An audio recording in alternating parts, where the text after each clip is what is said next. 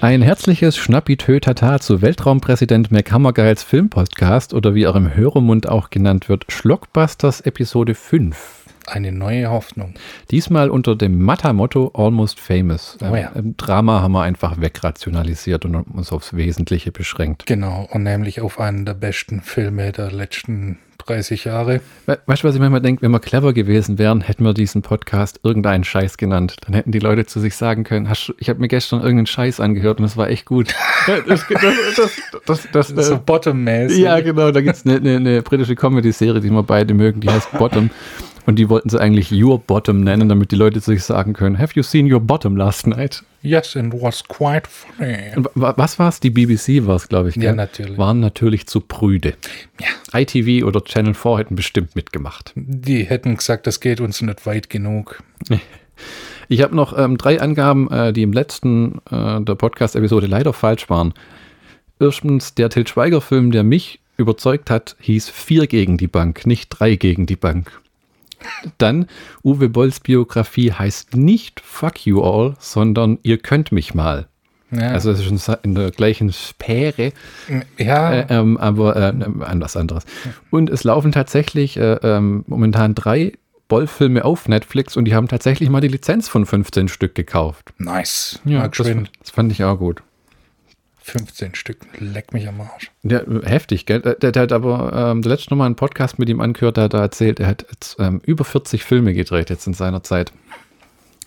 Ich würde geschwind zur Inhaltsangabe von Almost Famous äh, kommen und dann würde ich dich übernehmen lassen. Regisseur Cameron Crowe erzählt die stark autobiografisch geprägte Geschichte des 15-jährigen William. Durch seine Musikleidenschaft bietet sich ihm Anfang der 70er Jahre überraschend eine einmalige Chance. Er kann als Reporter für das renommierte Rolling Stone Magazin über die US-Tournee der Newcomer-Band Stillwater berichten.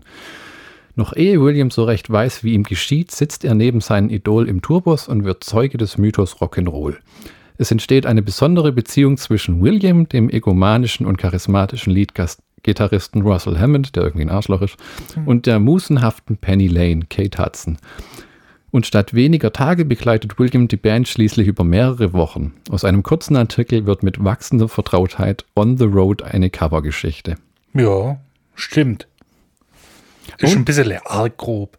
Ja, gell, ist wirklich. Aber deswegen habe ich gedacht, kann man so gut vorlesen, weil du dich, weil wir uns beide gern so äh, durcharbeiten. Also Genau. wenn man, wenn man das jetzt so liest, muss man ehrlich gesagt sagen, hm, gucke ich mir das an, wenn ich das nicht kenne. Ich weiß nicht, klingt irgendwie wie Ja, so. verdammt nochmal. Der Film, ich habe ihn seit äh, bestimmt, ich will immer zehn Jahre sagen, aber ich bin mir nicht sicher, eine Ewigkeit nicht mehr gesehen und er ist wirklich fantastisch. Ähm, vorneweg einfach auch wegen dem Gefühl, das der Film verbreitet. Ja. Ne? Also ich, ich leite mal mit einer langen Frage ein, ob du glaubst, dass es immer noch das Gefühl der Freiheit und Unbeschwertheit gibt, das auf dieser Tour in diesem Film dargestellt wird. Ähm, die Art, schon in jungen Jahren so erfolgreich zu sein und äh, unbeschwert zu leben äh, und auch in vieler Hinsicht Fehler zu machen, die sich dann äh, ein Leben lang abzeichnen, sei es äh, mit Bon Scott, ne, der sich zu Tode gesoffen hat, oder Ozzy Osbourne, der viel zu früh geheiratet hat, weil er praktisch nicht wusste, wie man sich als ähm, erwachsener Mensch überhaupt verhält. Na, das haben aber viele gemacht, aber Ja, ja, ja, ja, ja. ja. Aber das ist ja, ich finde, wir leben jetzt in einer musikalischen Zeit, äh, die Freddie Mercury immer raufbeschworen hat. Der hat ja mal gesagt, dass er glaubt, irgendwann wird Technologie so viel Einfluss auf Musik nehmen, dass man gar keine Menschen mehr braucht, so richtig, um Musik zu machen. Und das, genau das ist, was wir heutzutage haben. Ne? mm, Findest du nicht? Also, wo der Beat so einen hohen Stellenwert hat und die Instrumente rücken eher in den Hintergrund und Autotune und Effekte und weißt du, so Leute, die einfach nur singen konnten, wie Janis Joplin oder Ja, das Problem ist, dass ähm, die, dass die Technologie jetzt allen zur Verfügung steht Hm. und dass äh, jeder, der möchte, äh, quasi seine eigene Musik aufnehmen kann. Hm. Wie die dann ähm, unter die Leute gebracht wird, das ist dann wieder eine andere Sache, weil Hm. äh, physisches Medium ist halt am Aussterben. Hm, Sharon Stone hat, äh, Sharon Stone, äh, Sharon Osbourne hat ja mal gesagt, ähm, heutzutage geht es vom direkt vom Laptop in die Charts. Ja, ja, stimmt Hm. leider. Auch wenn, deshalb ähm, kommt es ja auch jetzt, oder ist es möglich, dass eine Band wie Benediction, eine äh, Death Metal Geknüppelband, äh, die es seit der 80er gibt, plötzlich in die Charts ist mit ihrem neuesten Album. Das weil kein Schwanz mehr äh, Pop-Singles oder Pop-Alben kauft, sondern die runterlädt. Mhm. Und dass die physischen Sachen, das sind halt, dann kommt halt mal Benediction das erste Mal in die Charts seit Mhm. 30 Jahren Bandgeschichte. Ja, man, man kann ja gar nicht über den Film reden, ohne dass man über Musik redet, weil Ja. Der Film so viel Mu von Musik in sich verbindet, selbst wenn es gar nicht um die betreffenden Bands geht, zum Beispiel Black Sabbath taucht auch mal auf. Das fand ich sogar recht clever gemacht, äh, äh, wie der da Backstage ist und Ja. dann hört man noch Herr Ossi singen und dann gehen sie gerade. Das war ganz toll eingebunden, weil ich, wo ich es anguckt habe, auch dachte so, scheiße, schlappen jetzt gleich so irgendwie äh, äh, Tony Iommi und Ozzy Osbourne Schauspieler durchs Bild, aber das haben sie sich gespart, ne? Ja. Aber, aber es ist wirklich, wie du sagst, die Musikindustrie ist inzwischen mehr oder weniger zerfallen. ja. Ähm, das, das Streaming hat die, äh, die Plattenverkäufe eliminiert. Nicht eliminiert, äh, die haben halt nämlich so einen Ja, hohen ja. Stellenwert. Ja, genau, das ist ja äh, das, wo du früher bist, äh, äh, durch Plattenverkäufe und die Touren bist du mehr oder weniger zum schnellen Multimillionär und jungen Gott geworden, ne? wo Ozzy Osbourne äh, verkauft heutzutage von Ordinary Man 200.000 Stück und äh, äh, früher in den damaligen Tagen, selbst nicht am Anfangszeit seiner Erfolge, Millionen. Millionen, ne? No More Tears, was schon, schon ein späteres Album war, hat sieben Millionen verkauft. Ne? Und inzwischen ist es für die Musiker ohne Tour praktisch unmöglich, überhaupt ein vernünftiges Geld zu verdienen. Ne? Ja. Siehe Leute wie David Crosby. Ja, ja, gut, David Crosby hat jetzt seinen Backkatalog verkauft. Das, das habe ich mir auch schon, äh, das habe ich auch gehört. Ja, David Bowie hat das Ding ja für 300 Millionen verschachert. Stevie Nicks hat Teile für 100 Millionen verkauft. Und, ja. Und David Crosby ähm, hat jetzt auch gesagt, er hat es vor. Aber ganz ehrlich, in einer Zeit, wo du für einen abgespielten Song auf Spotify oder was es ist, 0,000000069 Cent bekommst. Und wenn das Ding in YouTube irgendwie 100.000 Mal abgespielt wird, kriegst du irgendwie einen Cent. ja. Würde ich es auch verschachern. So, so, so, ein, Da- so ein David Bowie, der sich denkt, komm, ich bin 79, weg mit dem Zeug. Äh, Ja, und das kommt halt nur dazu, äh, David Crosby kann sich halt verdammt nochmal leisten. Weil äh, der ist hart an die 80. wie, mein, Und wie meinst du es leisten? ha, äh, was eine große, was will der jetzt noch mit seinem Backkatalog? Hm, hm. Ich meine, äh, auf Tour gehen kann er immer noch, wenn er will, wenn er kann. Also, Nicht David Corona. Bowie war es, der es verkauft hat. Ähm, das habe ich falsch gesagt. Nicht David Bowie. Ah Gott, wer ist das? ja, aber David Crosby äh, hat tatsächlich seinen äh, Bob Dylan war es, der für 300 äh, das verkauft hat. ist Beim David Crosby, äh, beim David Crosby habe ich es mir angeguckt. Der Mann hat ja ziemlich Pech gehabt im Leben. Äh, Ähm, aufgrund von vielen Entscheidungen, die er selber getroffen hat. Und der ist praktisch so wie pleite.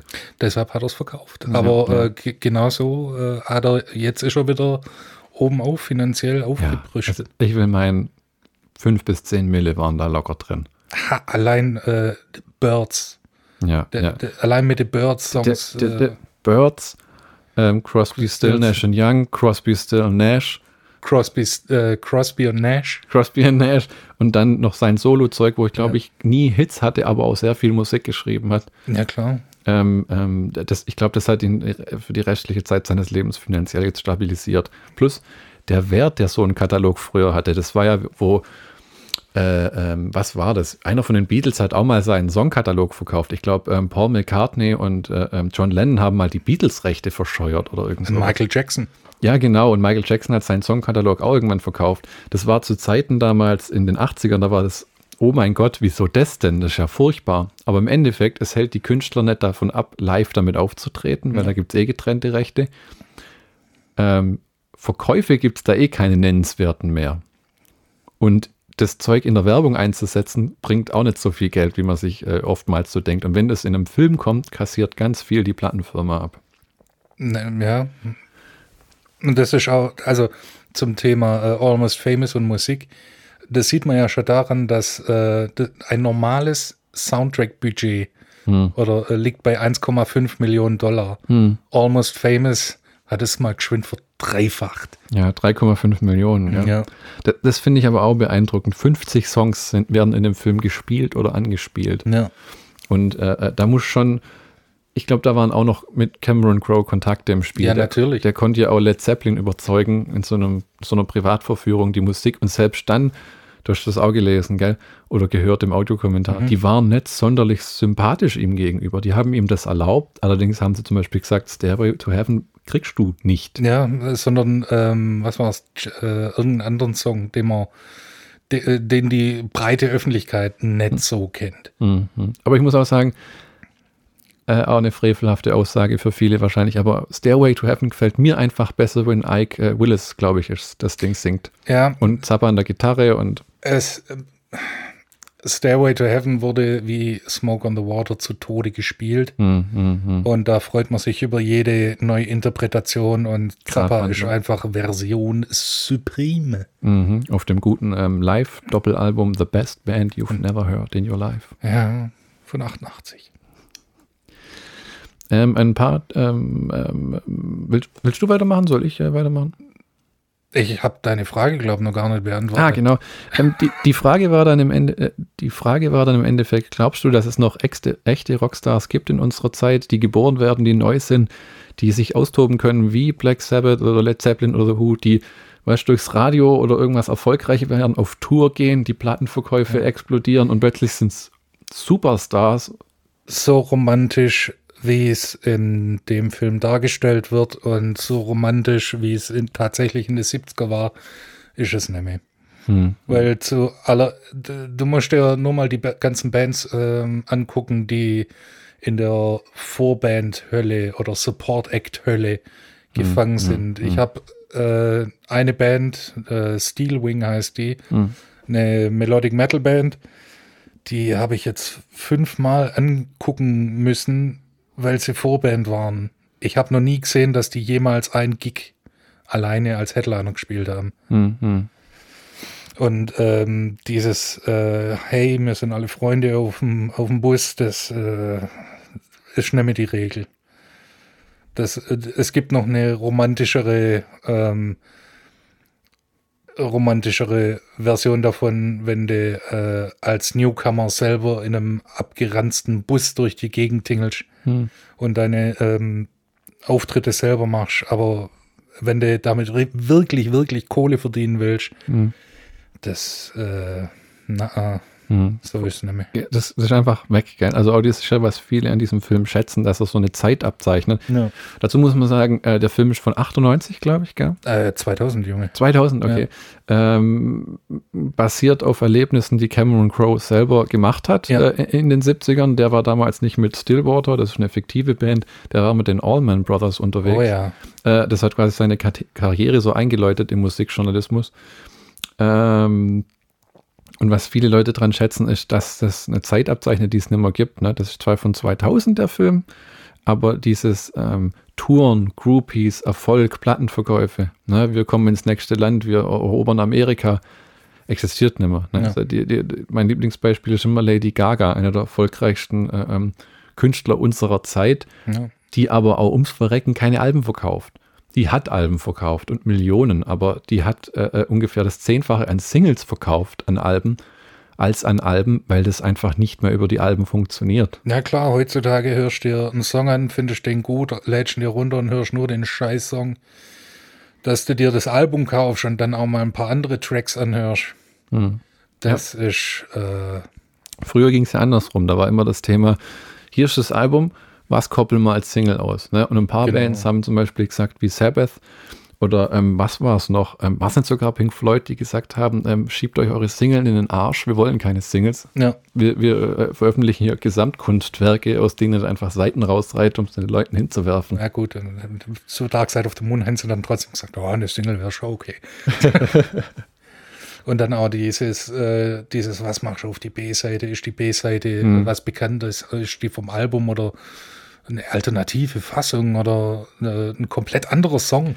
Die, die beste B-Seite aller Zeiten ist immer noch, ähm, wo dann nachher diese Supergroup mit George Harrison und Bob Dylan und Roy Orbison rausgebracht. Traveling Wilburys. Hat da nicht irgendeiner von denen ein Album aufgenommen? George Harrison wa- hat Cloud, Cloud 9 aufgenommen Genau. und ähm, zu, ich, ich meine, es war Got My Mind Set on You, hätte eine äh, B-Seite äh, gefehlt und dann hat er gesagt, ja, okay, äh, da? äh, ich ruf mal Jeff Lynn an, der, der ist ja eh Produzent des Albums, der hat gesagt, ja, ich bin gerade bei Bob Dylan. Okay, äh, ja, nimm den doch mit. Ja, okay, dann gehen wir ins Studio. Im Studio war Tom Petty, weil, of course. Und dann kam noch Roy Orbison daher und dann machen wir, äh, was war es, Handle with Care.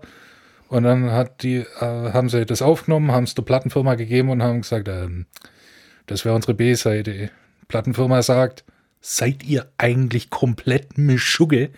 Wieso? Zu schlecht? Na, wir machen jetzt ein Album, ihr nennt euch, äh, ihr macht eine Band, Supergroup. Oh mein Gott, der Cash. Hm. Und das war's dann auch, ja, auch ein Riesenerfolg, ne? Ne? Und Roy Orbison hatte das Glück, mit einem Nummer 1 Album dann sich musikalisch zur Ruhe zu setzen. Äh, Ja, durch seinen Herztod.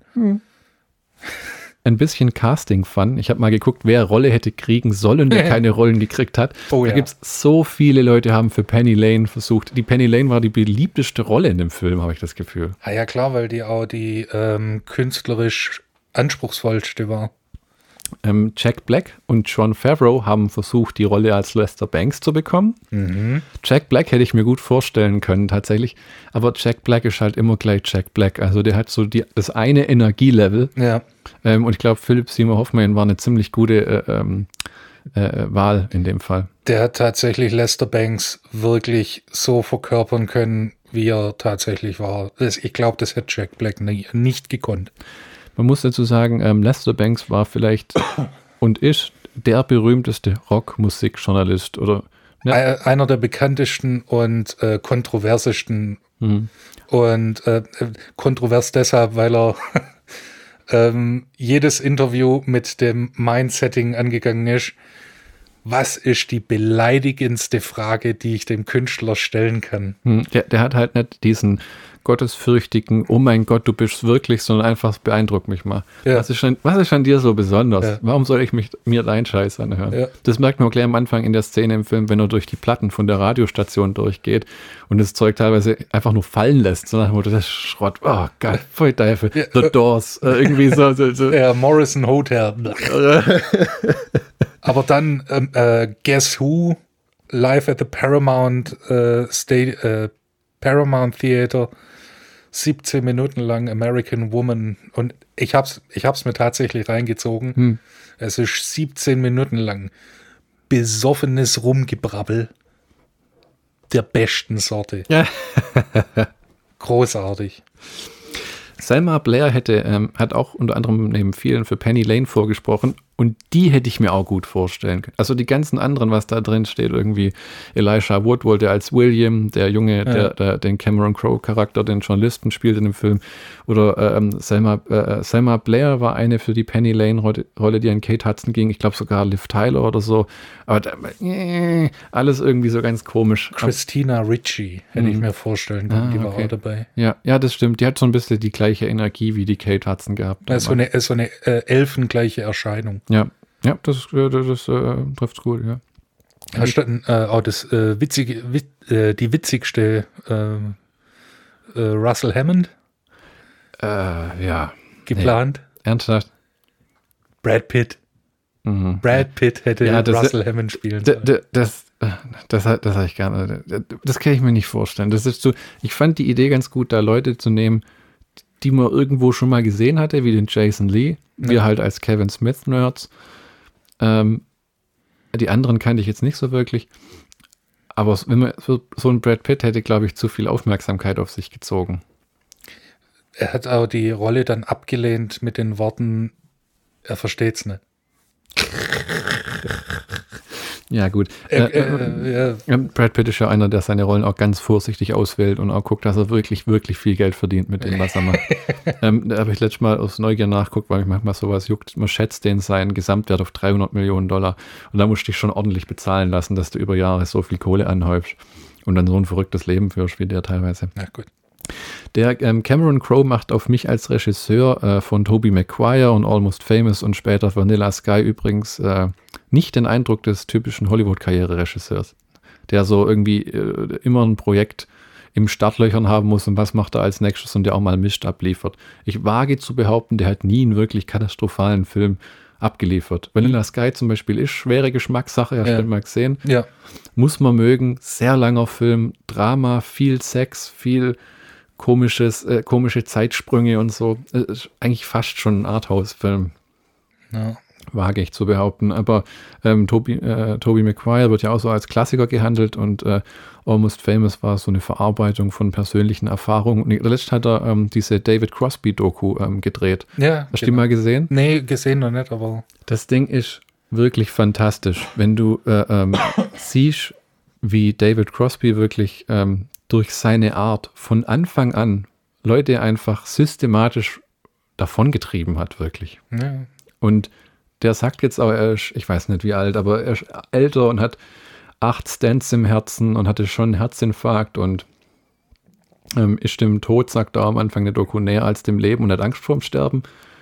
Ähm, allerdings hat zum Beispiel von ähm, Crosby, Still, Nash und Young, bis auf er selber, äh, keiner Kontakt mehr zu ihm. Die reden alle nicht mit ihm. Äh, äh, er, hat, er hat sogar mal gesagt, er, äh, weil der fragt ihm am Ende von dem Film, warum zum Beispiel Neil Young, warum äh, gehst du nicht einfach auf ihn zu und schaust bei ihm vorbei? Und dann sagt er ehrlich, ich weiß nicht mal, wo der wohnt inzwischen. Ja, ähm, das ist auch, ähm, also zwischen Neil Young und David Crosby gab es auch immer so Animositäten. Hm. Äh, deshalb gab es auch Crosby, Stills, Nash und Young nicht so lang. Hm, Es hm, gibt ja nur drei, vier Alben hm. tatsächlich von der, der Besetzung. Man- Man muss aber auch sagen, der Crosby hat sich teilweise das Maul zerrissen bei öffentlichen Auftritten über Sachen, wo du denkst, wie gehört das jetzt hierher? Und genau deshalb äh, hat auch sein Let der letzte Partner, den er hatte, ähm, Ja, der Graham, Graham Nash. Nash. hat ihm so lange die Treue gehalten. Ja. Ich glaube, der hat ihm sogar seine Hochzeit gezahlt, äh, Ja. so wurde es angedeutet. Und dann hat er ihn doch wieder für den Kopf gestoßen und äh, öffentlich über dem seine Beziehung geredet mit Genau. einer Freundin. Und du dir denkst, der hat ja nachher auch gesagt, gell, ich habe dir so, ich habe dir 40 Jahre die Treue gehalten und dich so oft aus der Kacke gezogen, aber jetzt, ich will deine Fresse nie wiedersehen, ich habe einfach genug. ich habe das äh, stellenweise sogar auf Twitter mitverfolgt. Also, äh, das ist halt, äh, äh, aber dem Crosby wird in der Doku auch, äh, ist bewusst, dass er dafür selber verantwortlich ist Ja. und dass es nicht von ungefähr kommt. Und er sagt auch, ähm, wenn das Adrenalin bei ihm halt reinkickt und es ist das Schlimmste, wenn er ausrastet, weil dann, dann hält er sich nicht mehr zurück. Oh ja, Mhm. habe ich auch mal live gesehen. Crosby, Stills, Nash. Ah, okay, das Das ist ja bestimmt cool. Das ist eigentlich so Bluesmusik, oder? Äh, eher Blues, Folk, Folk, Folk, genau. Mhm. Und äh, Harmoniegesang de- der Götter. Mhm. Was interessant ist, weil Stephen Stills äh, auf einem Ohr taub ist Okay. Und fast nichts mehr hört. So. Ja gut, aber es gibt Aber dann alles. immer ne? noch Harmonie halten und äh, Es gibt ja auch Drummer, die nur einen Arm haben und so, ne? ja, aber die können halt auch nur für Def Leppard spielen. Ich bin bei meinen Nachforschungen zu dem Film, äh, äh, wie sagt man so schön, dieses Rabbit Hole von YouTube runtergestürzt und IMDB und Wikipedia äh, und habe mir dann ähm, Interviews äh, von Cameron Crowe angeguckt, ähm, auch zu dem David Crosby und dann diese Corona Reunion Webcam Panel mhm. von dem ganzen Almost Famous Cast. Äh, das war echt interessant und am Ende habe ich dann diese zwei Bands noch auf YouTube entdeckt, irgendwie auch über die Infos, die ich gefunden habe. The Church of the Cosmic Skull und an diesen ähm, fa Fantastic Negrito. Diese Church of the Cosmic Skull, kanntest du die schon? Ja. Da, also, weil ich wollte wissen, ob es noch Rockbands gibt, ähm, wie Stillwater in dem Film, das ist die fiktive Rockband, der Ja. der William auf der Tour folgt, die äh, äh, sich so nach außen hinleben wie früher. Und die sehen tatsächlich auch noch so aus. Das, Ne? Also diese Church ist vielleicht das beste Beispiel, aber da gibt es echt nur ein paar Leute, die, die, die diese langen Haare, die Ponchos und äh, Ja, äh, da, äh, da kocht mir dann doch das Blut wieder. Ja, äh, das ist ein bisschen arg Weil- Nachahmung, ne? weil die Typen haben sich ja damals nicht so anzogen.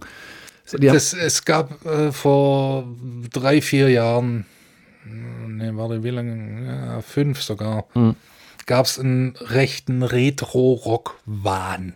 mhm. Da gab's, ich war auf dem äh, Rockhard Festival, da haben Orchid, ähm, Horizont, äh, wie heißen sie, Blues Pills, haben dort gespielt und die spielen alle ein und dasselbe Genre Retro-Rock.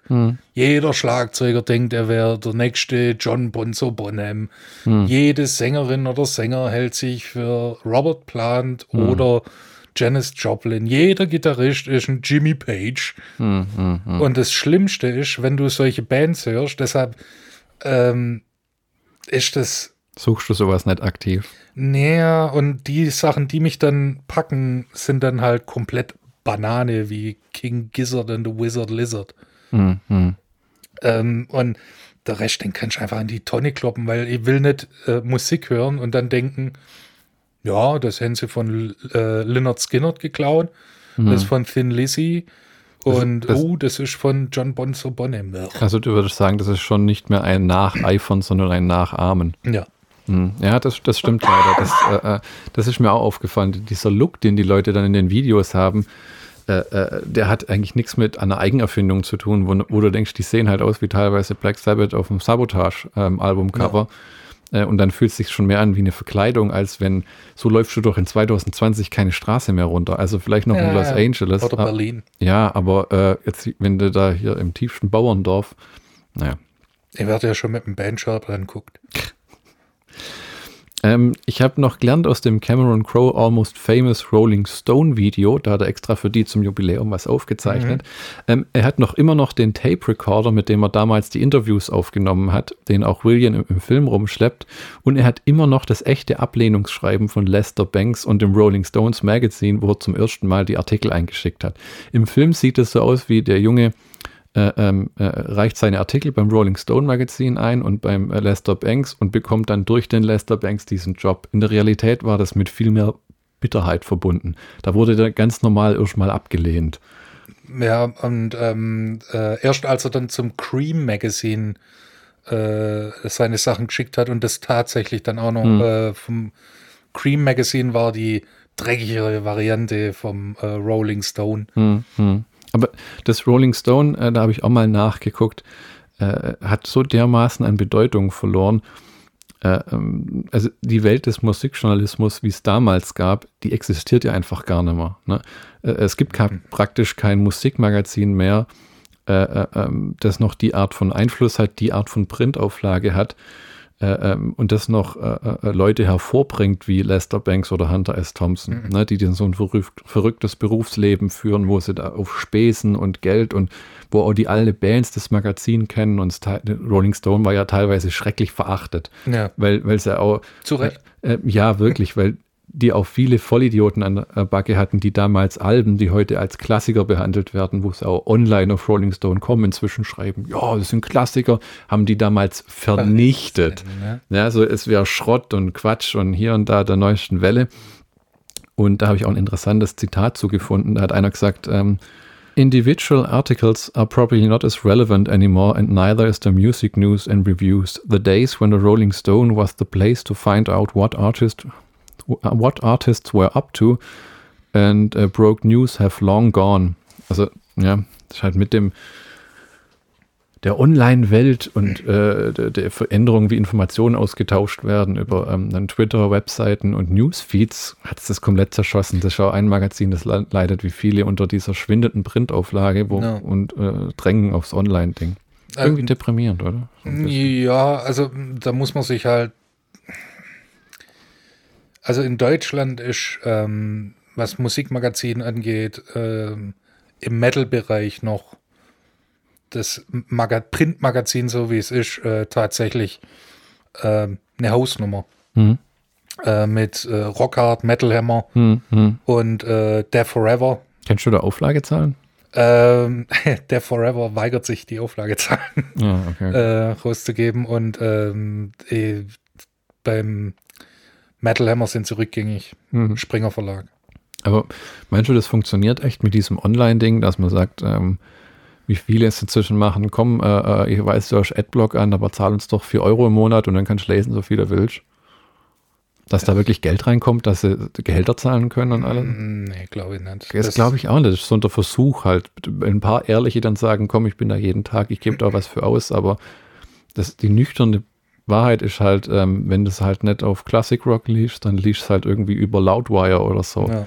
ähm, du weichst dann halt auch einfach auf andere Seiten aus. Ne? Gene Simmons behauptete immer, dass der Rock'n'Roll ermordet worden wäre von der jüngeren Generation. Ja, ja. Das heißt seit 1974. Ja, ja denn ihm stinkt es nur, dass er keine Kohle mehr verdient mit den Alben wie damals. Das fand ich auch beschissen, wo dieses letzte Kiss-Album rauskam das sich nicht verkauft hat, wie Gene Simmons das sich erwartet hat. Und dann hat er gesagt, gut, dann gibt es halt einfach gar nichts mehr. Nee. Weißt du, so, äh, also wenn du es nur noch machst, um Kohle ranzuschaffen, du hast doch seit 30 Jahren mehr nötig, Geld zu verdienen. Ja, vor allem der nicht. Ja, der, der eh glücklich die KISS-Lizenz für alles und jeden hergegeben hat. Äh, man schaut von dem Film übrigens den Director's Cut an, wenn man den Film anschaut. Oh ja. Der, ähm, wenn man noch im DVD-Zeitalter lebt wie wir, der ist auf der Doppel-D, auf der DVD als auf der zweiten, damals noch als Extra drauf. Ja, Mann. Ich glaube, nachsynchronisiert haben sie das Ding auch gar nicht. Gibt es nee, Untertitel nee, dazu? Ähm, äh, achso, auf der, nee, keine Ahnung. Ich gucke es immer nur auf Englisch, wenn mhm. ich ehrlich bin. Und ähm, äh, 35 Minuten zusätzliches Material, aber mhm. kein, also äh, nicht schockiert sein äh, keine ähm, äh, Handlung, die man verpasst hat, sondern nur Szenen, die das Ganze ein bisschen hm. aufbauschen und hm. noch mehr ähm, Fleisch auf die Rippen geben. Du bist schon der 70er Junge. Hm. Ja. Also. Ich habe gesehen, sogar es fehlen sogar zwei Minuten, die nur in der Kinofassung drin sind. Ich war aber zu faul, da nachzugucken, was genau das war. Ja, das war. Weißt du das? Äh, die sind als Deleted Scenes auf der DVD. Okay, also das ist wirklich eine von den DVD-Veröffentlichungen, die sich auch lohnt. Und da ist es egal, kann man jetzt schon sagen, vorneweg, bevor wir äh, zu irgendeinem Schluss kommen, egal ob ihr gute Filme mögt, ob ihr Musik mögt äh, oder einfach nur gut unterhalten werden wolltet, den Film kann man sich problemlos angucken. Der ist super, da kann man auch mal 10 Euro hinlegen für eine DVD oder Blu-ray und selbst wenn die nur im Regal steht, habt ihr ein Gesprächsthema oder könnt das mal jemandem ausleihen. Ja. Vielleicht kann man es auch irgendwo streamen, ich weiß nicht. Äh, das, das Stimmt, aber äh, tatsächlich, das ist einer meiner Top 10 Lieblingsfilme aller Zeiten, die wo gibt. es gibt auch wenig Filme, die auf meinem Privatleben so hart äh, ja, du, du hast Einfluss ja, genommen haben. Du, äh, äh, du, du, hast ja selber lange Zeit ähm, äh, Musikjournalismus betrieben. Erfolglos. Ja, ja, aber das Problem ist halt äh, mit bestimmten Dingen, äh, die sind der Zeit geschuldet.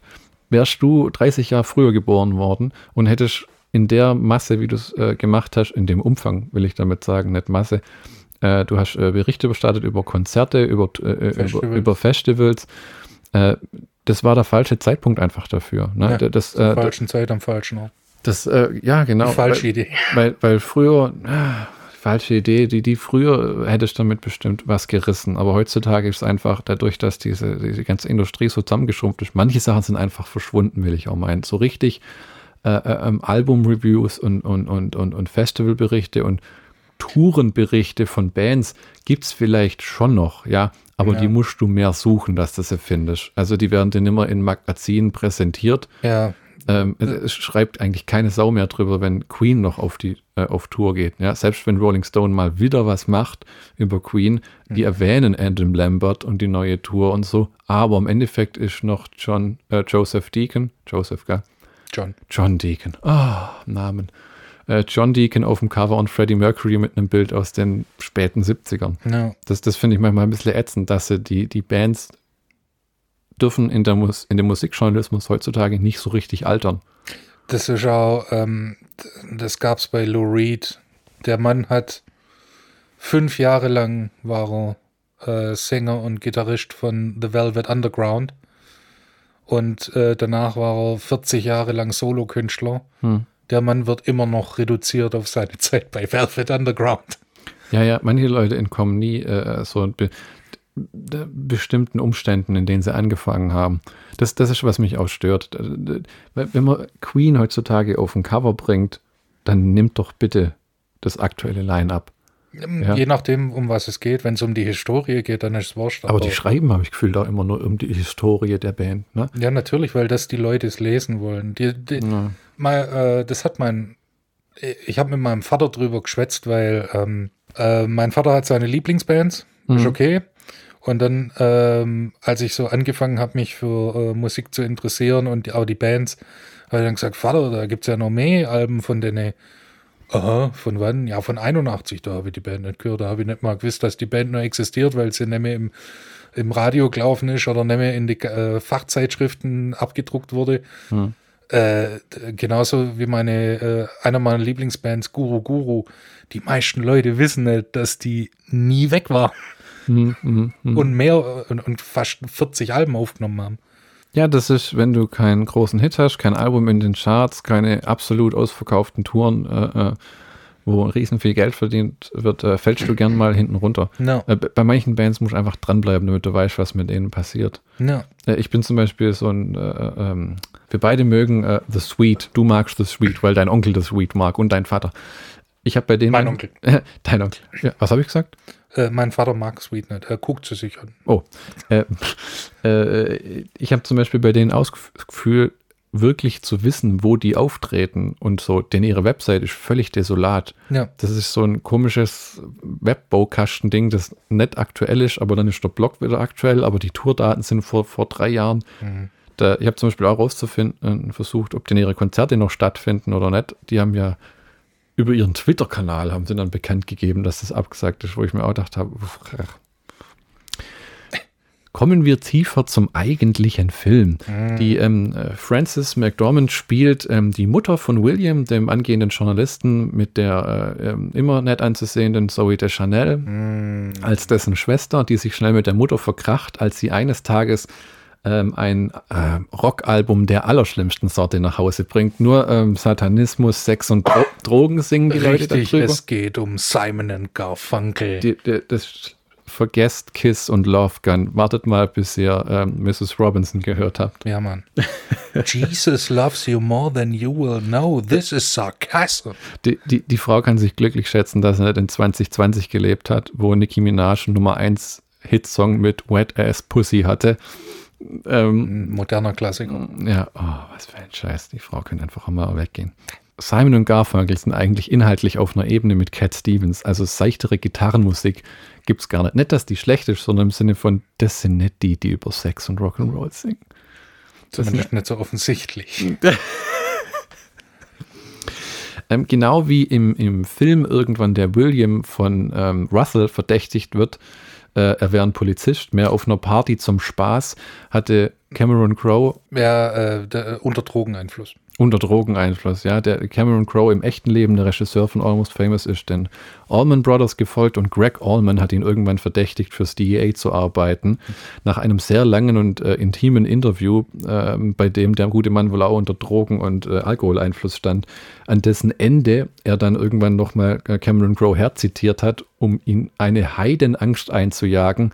Cameron Crowe ist auch den Allman Brothers gefolgt damals und wurde dann, genau wie im Film äh, William von Russell, verdächtigt wurde, ein Polizist zu sein, als er auf so einer Party war und äh, unter LSD und Acid oder was ihm da gegeben haben, hat Craig Allman irgendwann vermutet, äh, Cameron Crowe wäre äh, vom DEA geschickt worden, um ihn auszuhorchen. Die haben ein sehr langes und ähm, intimes Interview geführt und er hatte noch das Gefühl, er hätte ihm zu viel preisgegeben und hat dann äh, die Bänder von dem Interview tatsächlich einbehalten, weil der hat ja auch immer diesen äh, Tape Recorder dabei, wo er alles aufgezeichnet hat, was ich glaube ich auch machen müsste. Ich könnte mir das nicht merken. Ich könnte auch nicht so schnell mitschreiben, wie nee, die Leute das tun. Und ähm, das war dann so der Knackpunkt damals für den Cameron Crowe, weil die Bänder waren eingezogen. Er hätte äh, die Titelstory für Rolling Stone abliefern sollen, was sich langsam zur Titelstory entwickelt hat. Und äh, der Craig Allman hat die Bänder behalten. Ja. Äh, ich habe in einem Interview dann gehört, er hat die Bänder dann zurückbekommen, äh, nachdem der Tourmanager von den Allman Brothers sich für ihn eingesetzt hat. Mhm. Und er konnte es schreiben und äh, im Endeffekt hat Greg Allman auch das Interview abgesegnet. Aber Cameron Crowe hat seit dieser Konfrontation, wo der so einen Schiss hatte, weil der dachte, der haut ihm jetzt gleich eine rein, ähm, weil er eben so high war, nie wieder ein Wort mit Greg Allman geredet bis zu seinem Tod. Na, da ähm, gibt es da zwei ähm, Anekdoten. Äh, eine vom äh, Audiokommentar, der hm. äh, tatsächlich hörenswert ist, hm. weil äh, Cameron Crowes Mutter hm. Äh, ist dort auch Gast. Wahnsinn. Ja, ich habe auch gehört, die war mal am Set und hat, er hat versucht, Frank, Francis McDormand von der fernzuhalten ja. und Babs waren sie beim Mittagessen. Genau. Die ja seine Mutter spielt eigentlich. Ne? Oh ja. Und was, was gibt's zu ähm, ähm, Da hat der äh, Tourmanager, der damalige Tourmanager, ähm, nach 30 Jahren oder so, äh, hat sich wieder mit Greg Allman getroffen und äh, Greg Allman fragt, äh, wie, weißt du eigentlich, was aus dem äh, Jungen geworden ist? Welchem Jungen? Ja, hier dieser, dieser, dieser Cameron. Mhm. Ja, der macht jetzt Filme. He's been through tough shit with us. Ja, das ist ja, ähm, was der ähm, William in dem Film mitmacht, wie er mit der Band rumreist, sind nicht alles unbedingt schöne Zeiten. Der hat auch irgendwann so eine Art Knackpunkt, wo er dann wirklich mal da sitzt und im Gesicht sieht, so, er hat genug, er will eigentlich heim. Nach der, äh, nach der Hostparty. Ja, ja, äh, wo er einfach dann nochmal mit dem Russell reden will und einfach nur gesagt kriegt, go away. Und dann sitzt er da im Flur und hat echt so einen Ausdruck auf dem Gesicht, wie das ist nicht, wie ich es mir vorgestellt habe. Ja. Und das geht hier alles auch mehr oder weniger einen Bach runter. Meine Mutter lyncht mich jetzt schon. Ja, der Rolling Stone sitzt mir am Nacken. Ja, und und ähm, drogengefütterte Rockmusiker sind äh, nur dann toll, wenn sie kooperieren und äh, äh, dich nicht verdächtigen. Ja, ich sag mal so, wenn es kiffende äh, Rockmusiker sind, kriegst du auch nichts Vernünftiges aus denen raus. Wenn sie gekokst haben, werden sie schnell aggressiv und Ja, wenn sie ja. äh, gesoffen haben, haben sie schnell den Punkt äh, auf No Return erreicht. Das ist ja ein Rat, den Lester Banks ähm, dem William im Film auch gibt. Pass auf, äh, freunde dich mit den Leuten nicht an und stell sie nicht auf ein Podest. Das sind normale Menschen, die. Sei, e- sei ehrlich, Hm. sei aufrichtig, freunde dich nicht mit ihnen an. Ja, weil, und, und äh, deswegen, wie du gesagt hast, äh, hat er ja immer die so konfrontiert mit diesen Fragen, weil der gleich klar machen wollte, äh, ihr bedruckt, beeindruckt vielleicht alle anderen, aber nicht mich. Du bist Mensch, ich bin Mensch, wir Ja, sind genau. Menschen. Genau. Und äh, das ist dann äh, für den William am Ende vom Film so ein bisschen gescheitert, dann irgendwann könnte man fast sagen. Fängt sich aber wieder. Hm. Ähm, die Schauspieler der Band Stillwater haben wohl sechs Wochen lang, fünf Tage, immer vier Stunden geprobt, wie eine, um wie eine echte Rockband zu wirken. Oh ja. Und äh, die Songs, die sie im Film spielen, wurden wohl von Peter Frampton geschrieben. Peter Frampton, Nancy Wilson, der Ehef damaligen Ehefrau von äh, Cameron Crowe Hm. und Gitarristin der Band Heart, Hm. Barracuda. We- Weißt du, ob Jason Lee, der den ähm, Jeff Beebe. spielt, ähm, singt der selber? Nein, äh, Ah, das okay, ist okay, Äh, Marty Frederickson, der schon einige Songs für ähm, Ozzy Osbourne, Kiss, Hm. Aerosmith geschrieben hat. Ja, okay, weil ich hatte schon das Gefühl, dass das klingt nicht wirklich wie Jason Lee und es war richtig gut aus, weil ich gedacht, das wäre der Wahnsinn, wenn der Tickets plötzlich auch so singen könnte. Ne? Ne? Und ähm, Peter Frampton war der Gitarrenlehrer von Billy äh, Crudup, Hm. der den Russell Hammond spielt. Ah, Damit, Einfach damit es realistischer aussieht. Nicht, dass er Gitarre spielen kann, Hm. aber damit es ungefähr vernünftig aussieht. ja, ich, ich muss sagen, eine Sache, die mir in dem Film äh, beim endlich mal wieder anschauen sehr gefallen hat, war äh, die Dialoge mit dem Drummer. Wenn, wenn, er sich den, wenn, wenn er sich den Drummer schnappt und den interviewt, so, äh, äh, wie ist es, Silent. bei, bei Stillwater Schlagzeug zu spielen und der gibt sein bestes Schulterzucken so. Meh. Ähm, und, oder, äh, dann stellt er noch, noch so eine Frage, so, was machst du, wenn du hinter dem Stuhl sitzt vor dem Instrument und der dann einfach nur antwortet, Schlagzeug. Ja, d- d- das mit dem Basser, wo er dann sagt, Ja, ja. welches Element würde fehlen, wenn du nicht bei Stillwater wärst? Der Bass. Ja, da gibt es ja diesen bösen Spruch, wie nennt man Leute, die mit Musikern rumhängen? Bassisten. Was klopft dreimal und kommt zu spät rein, der Schlagzeuger. Ja, ja, alles schon gehört. Oh, oh, oh. Weiß nicht, ob das wirklich so passiert ist, aber in der Szene im Film ähm, gabelt William ja Lester Banks mehr oder weniger direkt vor diesem Radiosender äh, auf. Das ist so Das passiert. ist so passiert. Ja. Was für eine Zeit, um am Leben zu sein, oder? Wo du ein Idol, dem du schon geschrieben hast, wo du weißt, wo der arbeitet und du willst da auch hin. Du kannst einfach vor diesen Radiosender und den abfangen. Heutzutage, äh, äh, erstens funktioniert es nicht mehr so, weil es diese äh, Art von Journalismus nicht mehr gibt. Zweitens, äh, ähm, Diese Art von Radiosender auch nicht mehr. diese Art von Radiosender auch nicht mehr. Ähm, und dann hast du, wie machst du diese Person überhaupt auswendig? Selbst wenn du, ich habe mal versucht, zum Beispiel Oliver Kalkofe ein Buch zu schicken, weil ich wissen wollte, was der davon hält, wenn er es liest. Da fand ich irgendwie Kalkofes Matsche ganz toll und ich habe mir früher diese Onkel Hotte CDs reingezogen. Das Beste, was ich gefunden habe, war den sein Agent. Und sogar ich weiß, dass denen ihre Aufgabe ist, so Scheiß von ihren äh, Klienten fernzuhalten. Ne. Also das hat er wahrscheinlich dann in den Mülltonne geschmissen. Ne? Und das war Uli Kalkow, wenn ich jetzt hier irgendwie äh, David Frost, den ich versucht habe, auswendig zu machen oder so. Ne? Ähm, das, das, das fand ich sehr beeindruckend. Ne? Der trifft diesen Lester Banks äh, vor dem Radiostation, der sagt sich, ja, du bist der Knirps, der deinen Artikel geschrieben, äh, geschickt hat. Und dann kommen die ins, ins äh, äh, Klönen und mehr oder weniger sagt er zu dem, wie wär's mit dem Job? Ne? Black Sabbath, tausend Worte. Ja, ähm, so von wegen, ja, äh, äh, Lester Banks war ja der Chefzyniker, so. Hm. Weil ähm, es hieß ja immer, in den 50ern gab es Elvis, nee, in den 40ern gab es Sinatra, in den 50ern gab es Elvis, in den 60ern gab es äh, die Beatles. Und nun ist wieder die Zeit, dass ein neuer großer Künstler kommt. Und es kam halt niemand. Hm, Das beteuert ja Lester Banks in dem Film auch wieder, so nach dem Motto, kleiner verschwende, Ja. die großen Zeiten sind vorbei. The Death Rattle of Rock'n'Roll. Äh, Womit er ja recht hat, ne? Ich bin auch ehrlich gesagt der Meinung, der Rock'n'Roll ist in den 60ern durchgestartet, war in den 70ern anwesend und ist in den 80ern abgestürzt. Und dann in den 90ern mit Grunge hat sich das alles so schwer verändert, dass die Leute in Lager getrieben worden sind. Grunge, Classic Rock, Metal und manche wollten in kein Lager und dann war es irgendwie so ein bisschen vorbei. Weil was halt der Gag war, an fand ich teilweise diesen Bands damals, von Led Zeppelin über äh, The Who oder Pink Floyd, dass die halt eine breite Menge erreicht haben. Das waren quasi, den Vergleich wirst du hassen, die Marvel-Filme ihrer Zeit, weißt Da geht, äh, da, da kommt auch die Mutti und der Papa mit. Jedenfalls könnte ich mir das gut so vorstellen, die Mutti vielleicht nicht, aber der Vater, weißt Ich meine, wir sind sowieso eine andere Generation, wenn wir mit äh, Vater und dann du noch mit deinem Onkel auf ein Konzert zusammen gehen. Ne, wir waren ja mal zusammen bei äh, Deep Purple und, nee, nicht Deep Purple, Uriah Heep und, ah, wie heißen sie? Nazareth. Ja, genau, das war auch verdammt geil. Wobei man immer noch sagen muss, Gott verdammt, war Nazareth schlecht abgemischt. äh, ich kann die Nazareth sind mittlerweile noch schlechter geworden. ja, der, die mussten ja leider ihren Leadsänger zurücklassen. Chris Der, Cafferty, der ist, äh, ähm, Lungenkrankheit. ja, ja, ja, ja.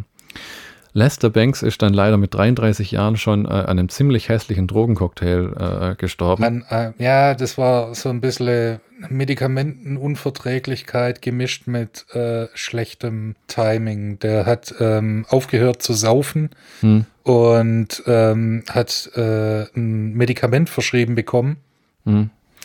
Hat dann noch äh, einen Schnupfen bekommen Hm. und hat äh, sich dann Vic Medi-Night oder sowas reingezogen. Hm. Und das hat sich überhaupt nicht vertragen. Ah, das ist so ein bisschen wie Tom Petty auch gestorben ist. Ne? Ja. Der hatte ja eine, eine gebrochene Hüfte und wollte eine Tour nicht absagen. Und dann hat er sich, glaube ich, zwei verschiedene extrem heftige Schmerzmittel reingeballert, damit er weitermachen kann. Und ist einfach im Schlaf eingeschlafen. ja. Äh, man muss sagen, nicht mehr aufgewacht. Ne? ja. Ähm, was auch beides mal blödes Tod blöde Todesfälle sind. Ja? Lester Banks war auch erst 33. Ja. Und äh, äh, aber das ist eben die, die Amerika, das Land der, der äh, verschreibungspflichtigen Medikamente, ne, wo es irgendwie so akzeptiert ist, dass jeder irgendwelche Tabletten frisst. Hier in Deutschland bist du gewohnt, ab einem gewissen Alter Blutverdünner. Bei Kopfschmerzen Aspirin. Aber selbst bei Kopfschmerzen gilt, vorher lieber mal ein Glas Wasser und ein bisschen Bewegung, weil alles, was du irgendwie einnimmst, geht auf Niere und Leber. Ohne Banane. Banane auch, okay. Aber in dem Sinne sei mal gesagt, lasst die Finger von chemischen Drogen. Ähm, LSD, Ecstasy, ähm, Kokain, Amphetamin, Ketamin, Speed oder, oder, oder irgendein Scheiß. Du ratterst hier gerade meine Einkaufsliste runter. Ja, äh, das, das äh, tut nicht gut. Da sind schon so viele Leute dran gestorben. Ne? Da gibt es die berühmte 28er-Clique. 27. 27, ja. Ähm, ähm, Jimi Hendrix, Janis Joplin Und noch viele weitere. und noch viele weitere. Ja. Alan Wilson, Hm. Jim Morrison. Ja, nicht jeder ist dafür gemacht, so wie Hunter S. Thompson. Ein ganz berühmter Journalist äh, zu existieren, der eigentlich schon äh, mehr ein Kultobjekt war, wo er am Leben war. Der hat ähm, Artikel geschrieben am Ende seines Lebens ähm, für ISBN über den Sport und zeitlebens über Politik und Musik. Hat eigentlich, ähm, war der, hat diesen Begriff Gonzo-Journalismus geprägt, wo es, der war gar kein Berichterstatter mehr im Sinne von schreibt darüber, sondern er hat immer sich und seine Weltanschauung stark mit einbezogen äh, äh, was auch fantastisch zu lesen war. Michi und ich haben beide Bücher gelesen von dem mit seinen Artikeln. Teilweise so abgefuckt, wo du noch den Drogen raus spüren kannst, indem Ja. er das Zeug dann nachher verfasst hat. Äh, hier über das ähm, Kentucky Derby. Ja, da gibt es auch einen wundervollen Film dazu, Fear and Loathing in Las Vegas, den wir uns irgendwann vielleicht auch mal zu Gemüte führen müssen. Wir haben es schon angesprochen, dass der Lester Banks erwähnt hat, dass man Rockstars nicht grundsätzlich vergöttern soll. Ähm, eine ziemlich äh, gute Einstellung, weil jede Münze zwei Seiten hat. Da gibt es zum Beispiel äh, Rod Stewart, der unzähligen Frauen das Herz gebrochen hat und die oftmals nur erfahren haben, dass sie nicht mehr mit ihm zusammen sind, weil sie in The Sun gelesen hat, dass er eine neue geheiratet hat und dann waren die Scheidungspapiere im Briefkasten. Yikes. Äh, dann gibt es Ozzy Osbourne, der in einer Doku, die jetzt nicht mal zehn Jahre alt ist, immer noch nicht sagen kann, wann seine Kinder eigentlich geboren worden sind. Ähm, und äh, das kann man hier auch erzählen, weil das hat ja Jack Osborne gedreht, der seinen Vater nicht bloßstellen wollte, sondern, wollte, sondern einfach auch zeigen, das ist halt, wer er ist. Mhm. Ne? Und dann haben wir Frank, äh, Frank Zappa, auch ein Lieblingsbeispiel von uns, der eben eine bekannte Mannshure war und seine Frau Gail Zappa auch durch eigen, äh, einiges äh, äh, hat durchleiden lassen. Weil das war ja mal kein Geheimnis, dass der sich da äh, durchgevögelt hat, wo immer er gerade gespielt hat. Und dann gibt es noch Tom Jones, der einen auf Weiberheld gemacht hat und seiner Frau immer treu war. Das finde ich auch so witzig. Da gibt es zum Beispiel Snoop Doggy Dog, der inzwischen Snoop Dogg oder Snoop Lion oder, oder Lion Dog oder so. Ja, und der immer hier Pimps, Players und Hosts. Und er ist seit irgendwie 35, 35 25 Jahre verheiratet. Ja, und äh, Trainer von, einer, äh, von der äh, Footballmannschaft seiner Kinder. Und der hat auch mal gesagt, ähm, äh, er geht nicht, wie man so schön sagt im Deutschen, neben Nose, aber er hat eine Abmachung mit seiner Frau, dass er halt nach außen hin dieses Image lebt von diesem Pimp-Hip-Hop-Artist, aber äh, äh ansonsten ist er ein Familienmensch auch, okay. ne? Hm, manch einer hat sich da ja auch schon drin verloren, gerade beim Rap, ne? So Eminem, äh, der manchmal dieses Marshall Mathers Eminem-Ding nicht auseinanderhalten kann, ob er jetzt dieser ewig schimpfende Granatapfel ist oder ähm, ähm, auch zu Hause ein anderer Mensch. Ich habe mal nach äh, Artikeln von Lester Banks geschaut. Hast du da auch schon mal ein paar gelesen? Nee, ich habe drei Bücher. Oh, okay. Oh, jetzt wollte ich dich schon beeindrucken. Das hier sind meine Lieblings-Headlines von äh, Lester Banks. Lou Reed, a deaf mute in a telephone booth. Mhm. Dann äh, Lester Banks, Naked Grunge. Mhm. Und Elton John, a bitch's spawn. Wobei man dazu sagen muss, das war nicht böse gemeint, sondern Elton John bezeichnet sich selber ständig als Bitch und sagt das auch in einem Song, glaube ich. Äh, ja, in dem äh, Song The Bitch is Back. Ja, der, der, der äh, ich finde, Lester Banks hat Clickbait-Artikel geschrieben, lang bevor es sowas überhaupt gab. Naja. Also äh, manche Headlines macht sich keiner einen Gedanken drum, wie die sich wirklich lesen, aber bei ihm ist das wirklich so, aha, da liest das schon nur wegen der Überschrift. Gibt es übrigens auch eine ganz tolle Seite, die heißt rocksbackpageslibrary.com. Die archivieren so alte Artikel, wie zum Beispiel von Lester Banks und von vielen anderen. Und auch Hunter S. Thompson, da kann man so Zeug dann nachlesen. Dann die ähm, Weggefährten Grail Marcus, ähm, Richard Metzger, Ben Fong Torres, hm, hm. der auch im äh, Almost Famous äh, äh, vorkommt. Ah, okay. Also eines, ein dämlicher Moment fand ich, wo, wo William den ersten Auftrag kriegt von Lester Banks und soll über Black Sabbath schreiben und dann schickt er ihn dorthin und der hat keine Möglichkeit da reinzukommen.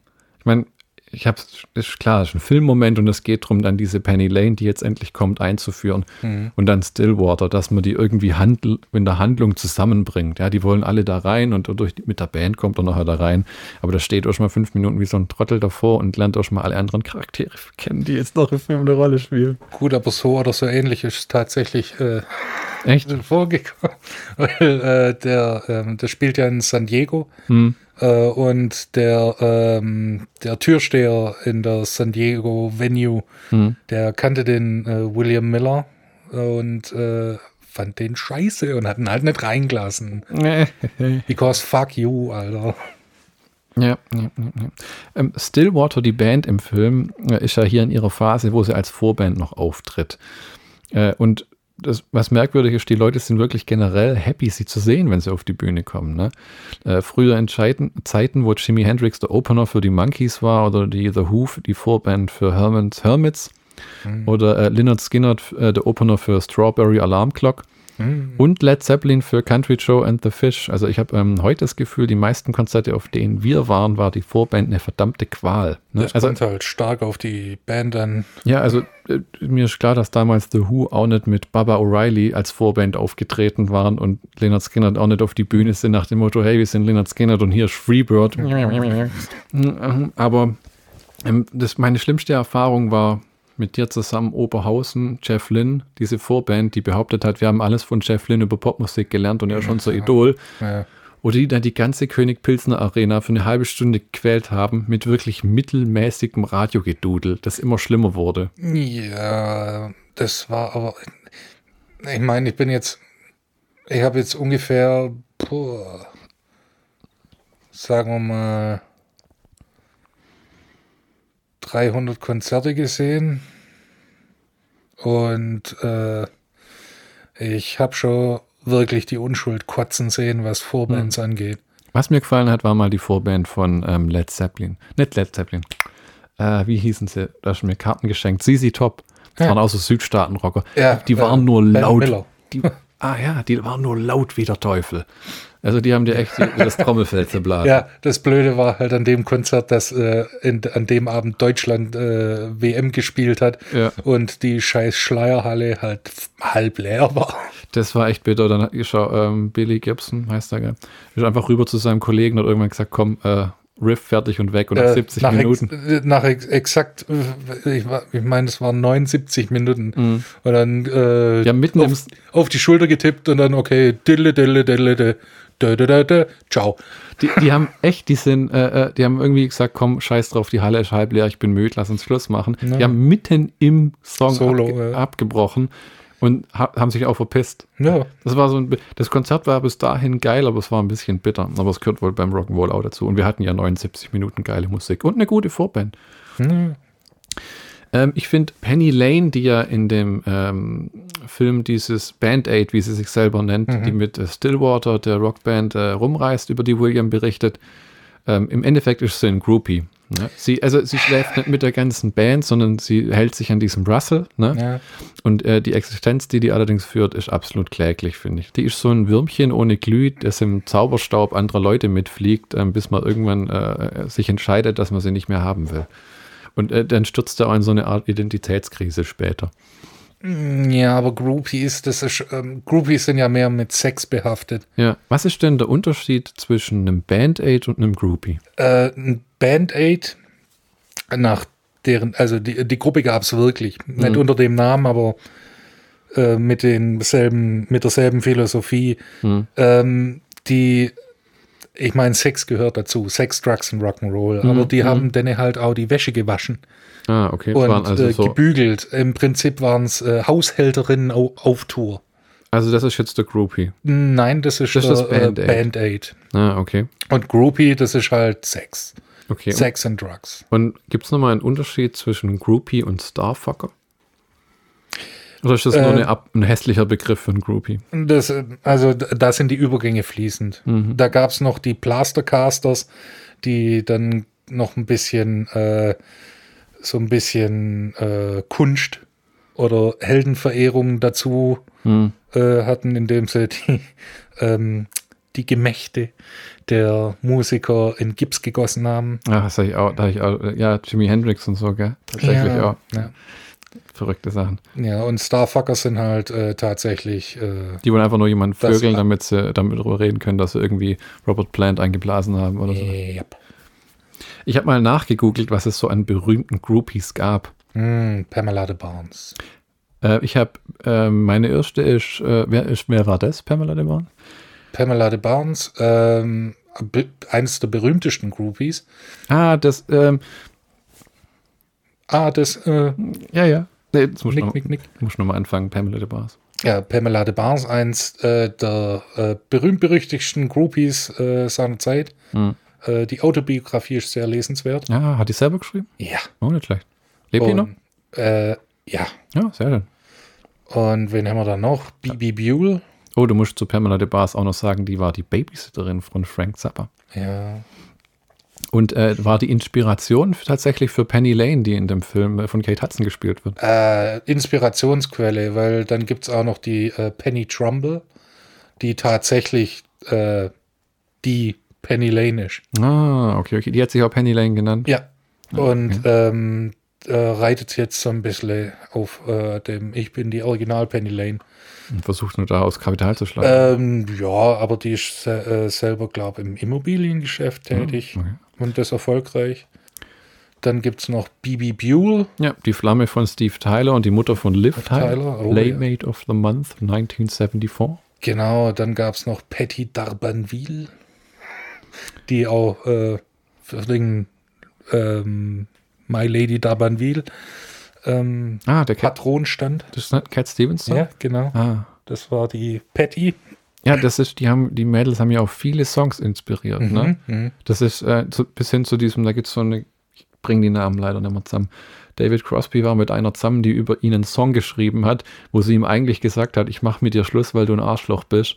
Und hat ihm das dann, wo der Song neu war, zweimal in die Gitarre vor, äh, auf der Gitarre vorgesungen und hat gemeint, er hat ihr währenddessen vehement in die Augen gestarrt, ohne einmal wegzublicken. So nach dem Motto, ich sing's dir auch noch ein zweites Mal, hast du es kapiert und du wirst mich nie wiedersehen. Nett. Ähm, ich habe noch ähm, Anita Pallenberg, hast du die schon erwähnt? Nee, Äh, die äh, Stones. ja mit den Rolling Stones unterwegs, äh, erst mit äh, Brian Jones und dann später mit Keith Richards, mit dem sie dann auch Kinder hatte. Ah, äh, hier dann die deutsche Uschi Obermeier. Ja, ja, ja, tatsächlich. Die war auch äh, ein, ein Rock-Groupie. Das, das äh, einzig bekannte deutsche Groupie. Hm. Auch ein sehr gutes Buch, wurde auch verfilmt. Ah, tatsächlich. Und äh, ja, mittlerweile ist sie ja Schmuckdesignerin. Echt? Ja. Ah, hatte die nicht auch mal so eine Karriere in der Softporno-Branche? Nee, ähm, als, als äh, Model oder nur irgendwas? als Model. Als Model war da irgendwas. Gemodelt haben die Mädels sowieso dann irgendwann Ja. alle, habe ich das Gefühl. Und die Hälfte davon hat mal bei Baywatch mitgespielt. Wo dann auch so Pam- Pamela Anderson, äh, Carmen Electra waren dann so die 80er Jahre Groupies, die dann da irgendwie mit Mötley Crew und allen rumgemacht haben. Naja, natürlich. Irgendwie müssen die ja ihr Geld verdienen. Ich habe noch äh, ein Beispiel, ähm, Nancy Spungen. Hoffentlich sage ich es richtig. Oh, äh, hier Sex Pistols. Oh ja, mit 15 Jahren von zu Hause abgehauen, damals schon mit psychischen Problemen. Äh, die Freundin von Sid Vicious, der sie angeblich äh, äh, mit 20 Jahren, äh, nachdem sie eine Weile auch noch als Prostituierte gearbeitet hatte, im Chelsea Hotel in New York erstochen hat. Ja. Verfilmt unter den äh, Titel Sid and Nancy. Krasser Scheiß. Das war echt keine, das war echt eine explosive Beziehung, die ist komplett an. Das ist so das klassische Beispiel, wovor Eltern Angst haben, wenn die Ja. Kids mit Rockstars losziehen. Ne? Und dann als letztes noch Laurie Maddoxa, ähm, alias Baby Groupie. Die war kaum älter als 14 Jahre, als sie angeblich ihre Jungfräulichkeit an David Bowie verloren hat. Äh, was der damit gemacht hat, weiß man nicht. Äh, die war später mit Pimi- Jimmy Page zusammen und äh, auch noch mit Mick Jagger. Nice. Ist schon ein gutes Portfolio so.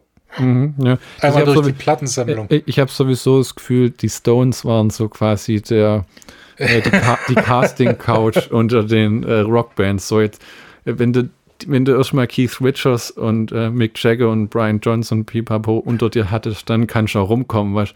Die schreiben dir eine gute Rezension auf was Auf auch immer. Yelp. Dann kommen auch die anderen Jungs, wenn sie in der Stadt sind. ähm, ähm, was ich so komisch finde an Groupies ist, es sind äh, äh, Mittel zum Zweck, so ein bisschen wie Roadies. Ja, nur dass Roadies eine tatsächliche Funktion für die Konzerte erfüllen. Ja. Ja, also es können, die können mal Inspiration für Lieder sein oder wie du sagst, die kümmern sich um die, während die unterwegs sind und halt wie Männer damals komplett unfähig, auch noch eine Tasse Kaffee zu machen, äh, ohne weibliche Hilfe.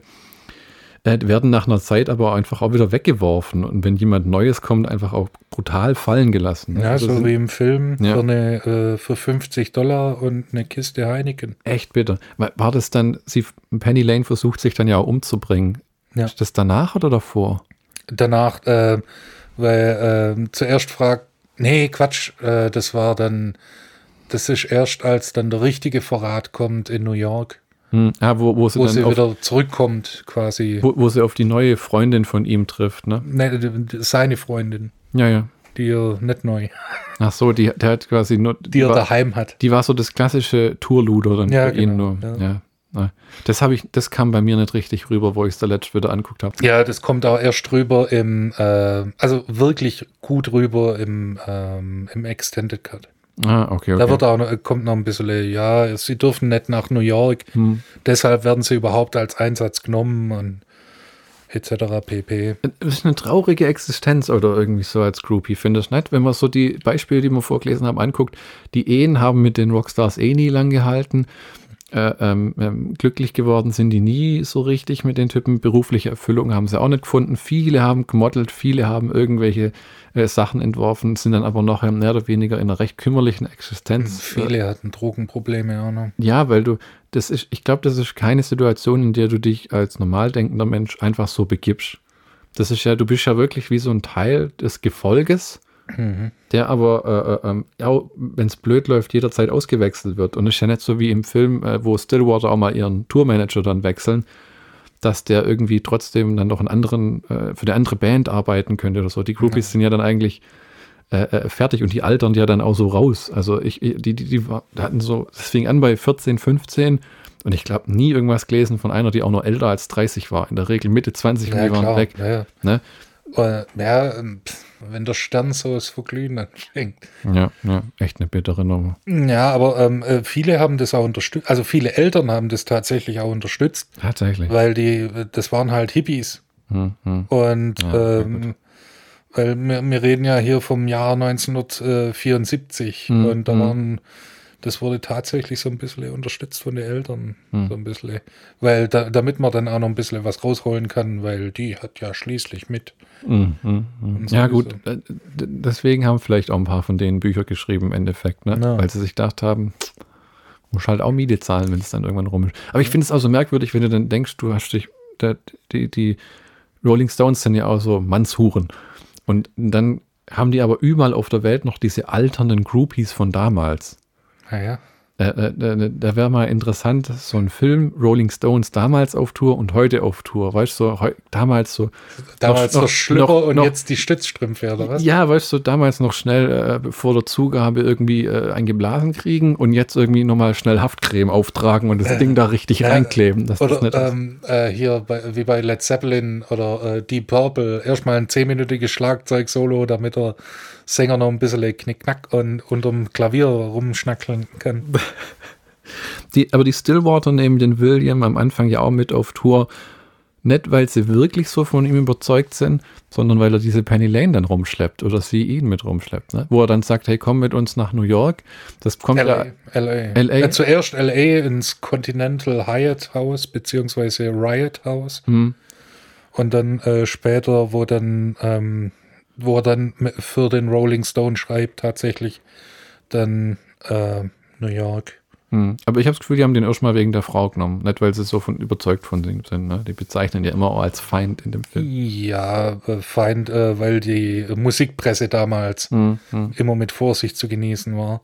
Ja, weil sie eben furchtbar viele ähm, verrissen haben. Der William bekommt ja äh, von äh, Lester Banks den Auftrag, über Black Sabbath zu schreiben, Ja. macht das äh, für das Scream Magazine und wird dann von Rolling Stone angerufen, wo er sich dann kurz mal als, äh, dann quatscht nur seine Mutter in die Telefonleitung und Ja. der ist so, ach ja, die Frauen. und äh, dann gibt er sich als verheirateter Mann aus und brummt schön tief ins, in die Hörmuschel Ja, rein. er Ja, halt- hallo, hallo. Weil er halt 15 Jahre alt war. Und 1000 Dollar in 74 waren halt gutes Geld. oh ja. Und äh, aber ich, weißt du, ob das wirklich so gelaufen ist? Die haben ihn angerufen aufgrund von dem Artikel geschrieben. Wahnsinn, oder? Das, Ja. ist so, das ist so, ich finde, das finde ich persönlich äh, äh, so verrückt, dass jemand dich anruft, um dir was anzubieten, weil das gibt's heute Nemme. sicherlich auch noch, aber es ist seltener geworden als selten, weil Ja. die Leute überall im Überangebot ersaufen. Oh ja.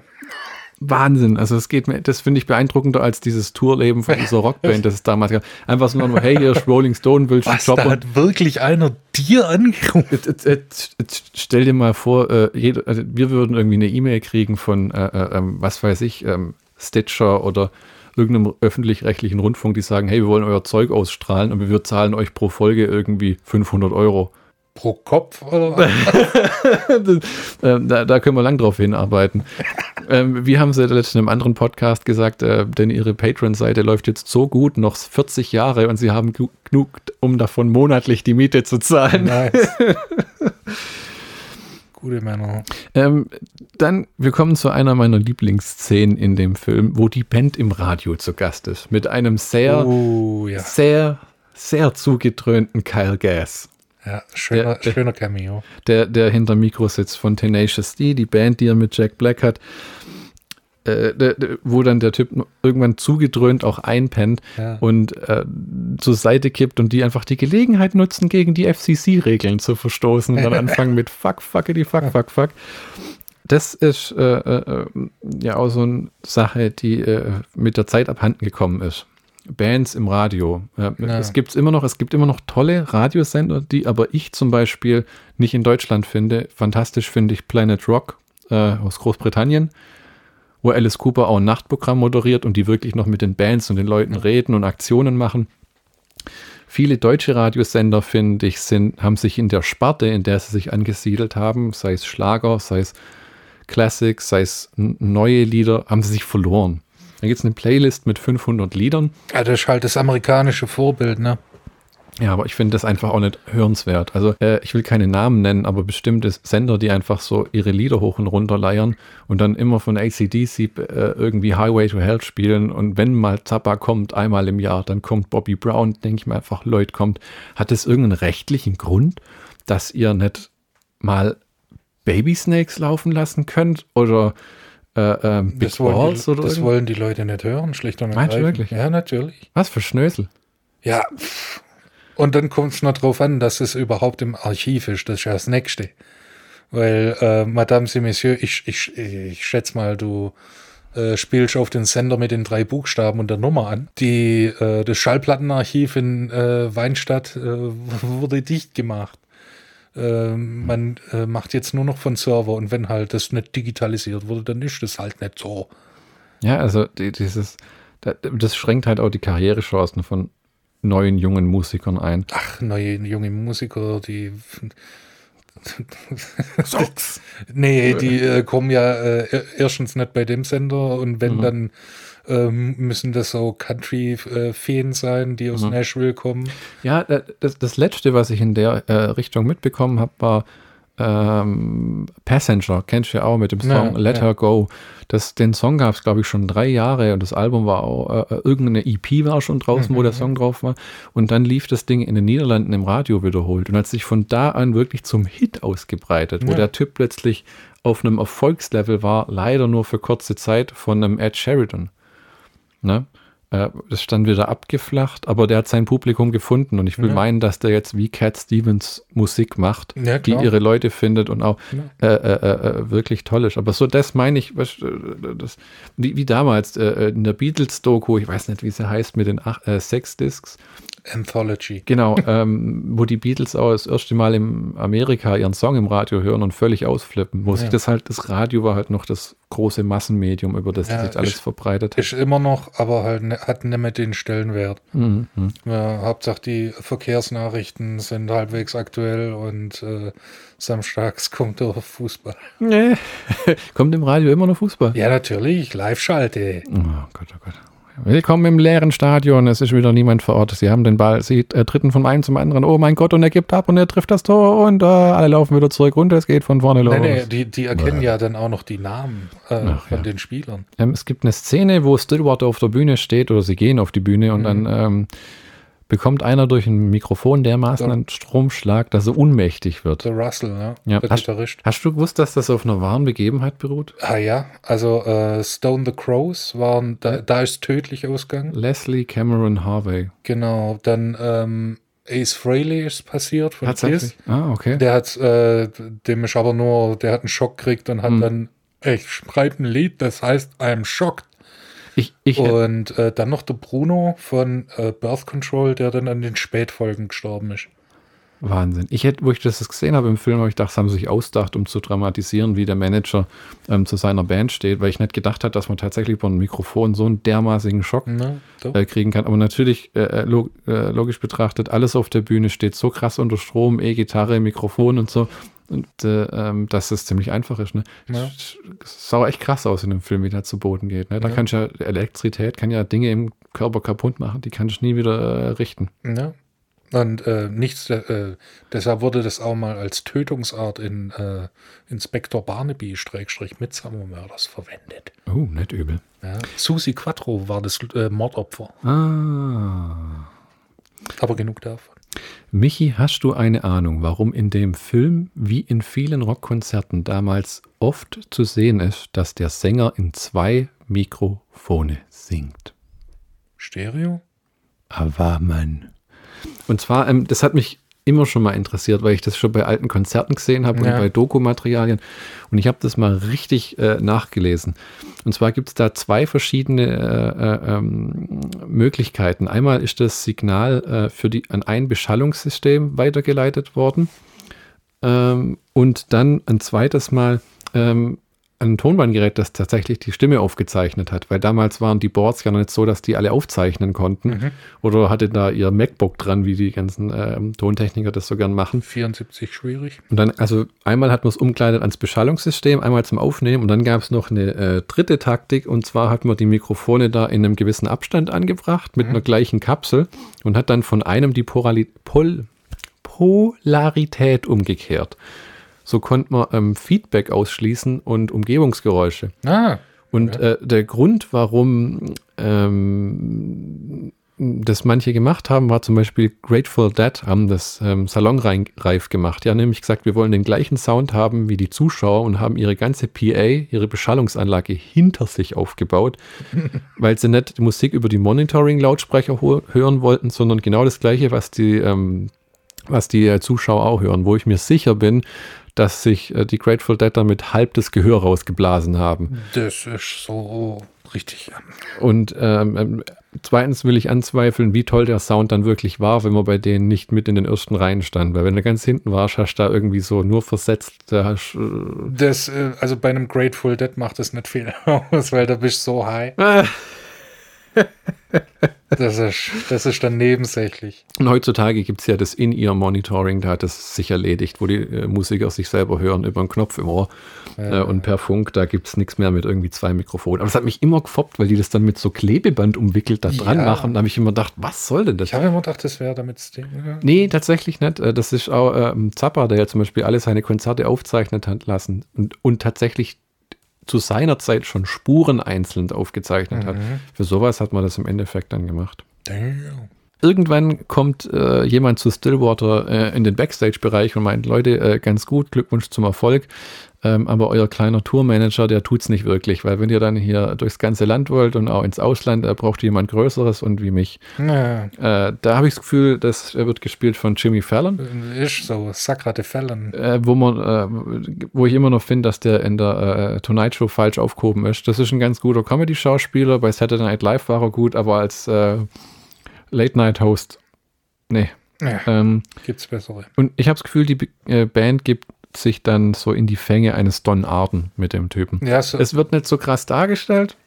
ja da, da kommt halt plötzlich der Kapitalismus mit aller Macht. Hm, hm. Ja, ja, so jetzt, jetzt ist nichts mehr mit äh, Tourbus, sondern ab jetzt wird geflogen. Jo. und äh, ähm, äh, die, die Venues werden größer und sie kriegen tatsächlich einen Plattenvertrag und Ja. Hilfe beim Vertrieb und pipapo. Ähm, da da gab es ja ein paar in der Musikgeschichte, die die Leute dann so in die Irre geführt haben und dann viel blöde Entscheidungen, die getroffen worden sind. Ja, ne? ja. Queen, die ihre ersten beiden Alben auf Anraten ähm, direkt an Warner Music verkauft haben, Death, and, Death on Two Legs. ja, äh, und überhaupt kein Geld gesehen haben. Black Sabbath, die Legende äh, äh, mit Don Arden, Sharon Osbournes Vater, der die gemanagt hat und die dann jahrelang existiert haben in dem Glauben, sie werden reich, aber weil sie so jung und naiv waren, hat keiner irgendwie mal angezweifelt, warum äh, äh, äh, der Kontostand immer höher wird, ne? weil es immer hieß, einfach, wenn ihr was wollt, ruft mich an, ich organisiere das. Und der hat den dann Rolls-Royce und Häuser besorgt. Das lief allerdings alles auf seine Firma und war Ja. in seinem Namen äh, äh, wo Ozzy auch mal gesagt hat, wenn er nicht den Rolls-Royce sich auf sich hätte anmelden lassen, er irgendwann gar keine Möglichkeit gehabt hätte, äh, Geld zu haben, weil er die Karre verkauft hat, einfach nur um Mhm. Geld in der Tasche zu haben. Also da sind so viele schon verarscht worden. Äh, ähm, gutes Beispiel ist auch der Colonel Tom Parker, der ähm, Elvis ja gemanagt hat und Elvis ist ja nie außerhalb von den USA aufgetreten. Ja, weil der Colonel äh, Flugangst hatte.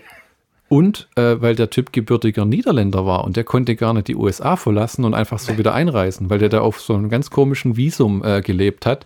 Und der wusste, wenn er versucht wieder einzureisen, dann lassen die den wahrscheinlich nicht. Kommt er nicht mehr rein, der gute Colonel.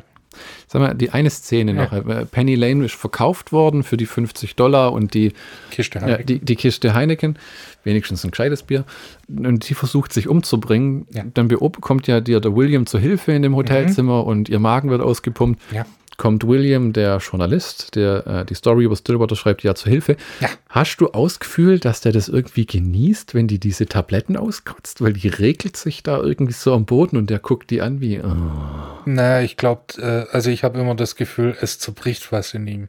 Ah, okay, so, so ja, ja. So, jetzt ist alles die Frau, die ich liebe, ähm, weil das entwickelt sich ja Hm, zumindest äh, eine einseitige hm, hm. ähm, und äh, unter Verschluss gehaltene Liebesbeziehung. Ähm, die ist im Tod, weil die versucht sich wegen dem Gitarristen äh, Russell Hammond umzubringen und The Rolling Stone sitzt ihm im Nacken und äh, der Verrat an Penny Lane, der dann auch noch im Hinterkopf ist. Also ich, ich habe immer das Gefühl, es zerbricht was in ihm. Hm, Das ist sehr gut erklärt. Das finde ich besser als mein, dass er das äh, genießt. Weil ich habe immer das Gefühl, auch, sobald die Penny Lane äh, da in diesem Tisch verkaufen, in diesem Pokerspiel oder was das ist, kippt die ganze Stimmung von dem Film. Das ist so Tourleben und äh, Rock'n'Roll und, und Aufregung und was alles geht in seinem Ja, jungen Alter zu irgendwie.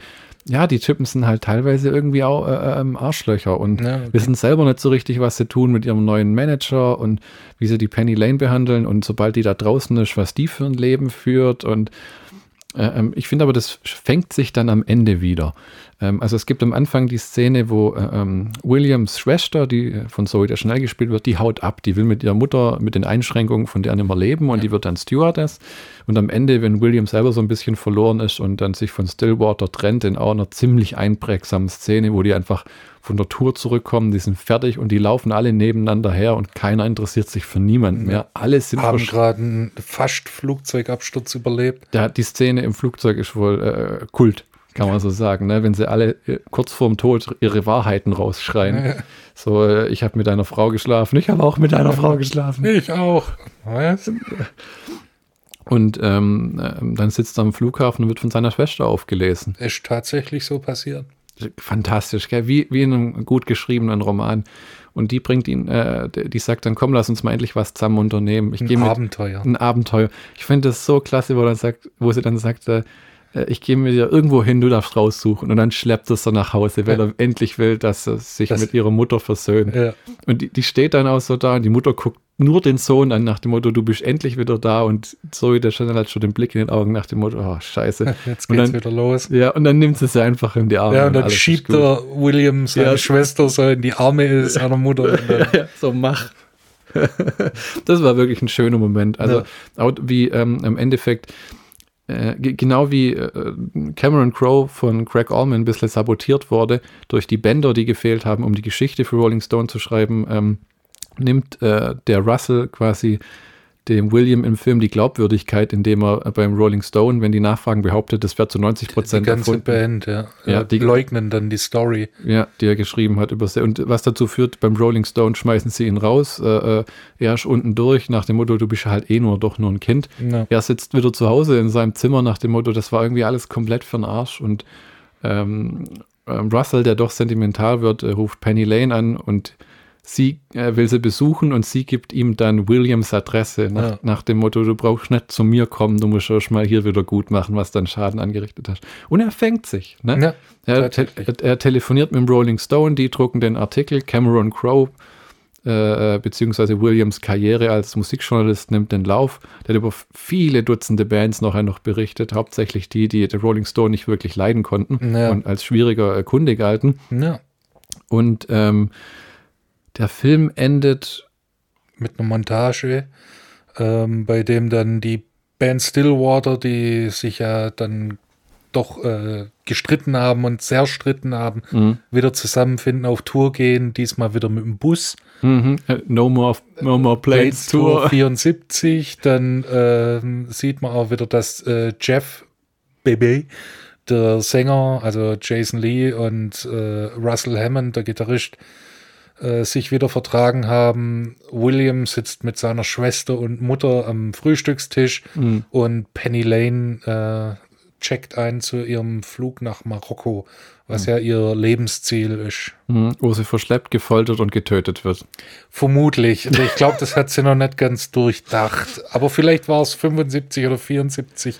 auch noch anders in Ja, Marokko. und, und ja, ich habe gar kein Fazit für den Film, weil der ist unangefochten. Da Ja. kann man nichts Schlechtes drüber sagen. Und wenn, dann kriegst du eine auf die Fresse. Ich finde immer, die Moral von dem Ding ist, ähm, folge deinen Träumen, auch wenn sie irgendwann aufhören, dir zu folgen. Darf jetzt jeder drüber denken, was er selber will. Weil das ist so, was dem im Film auch mehrfach passiert. Das bricht alles so auseinander und dann kommt es wieder zusammen. Und manchmal hilft nur die Zeit und Ne? Manchmal schreibt das Leben ganz, ganz komische Geschichten. Mhm.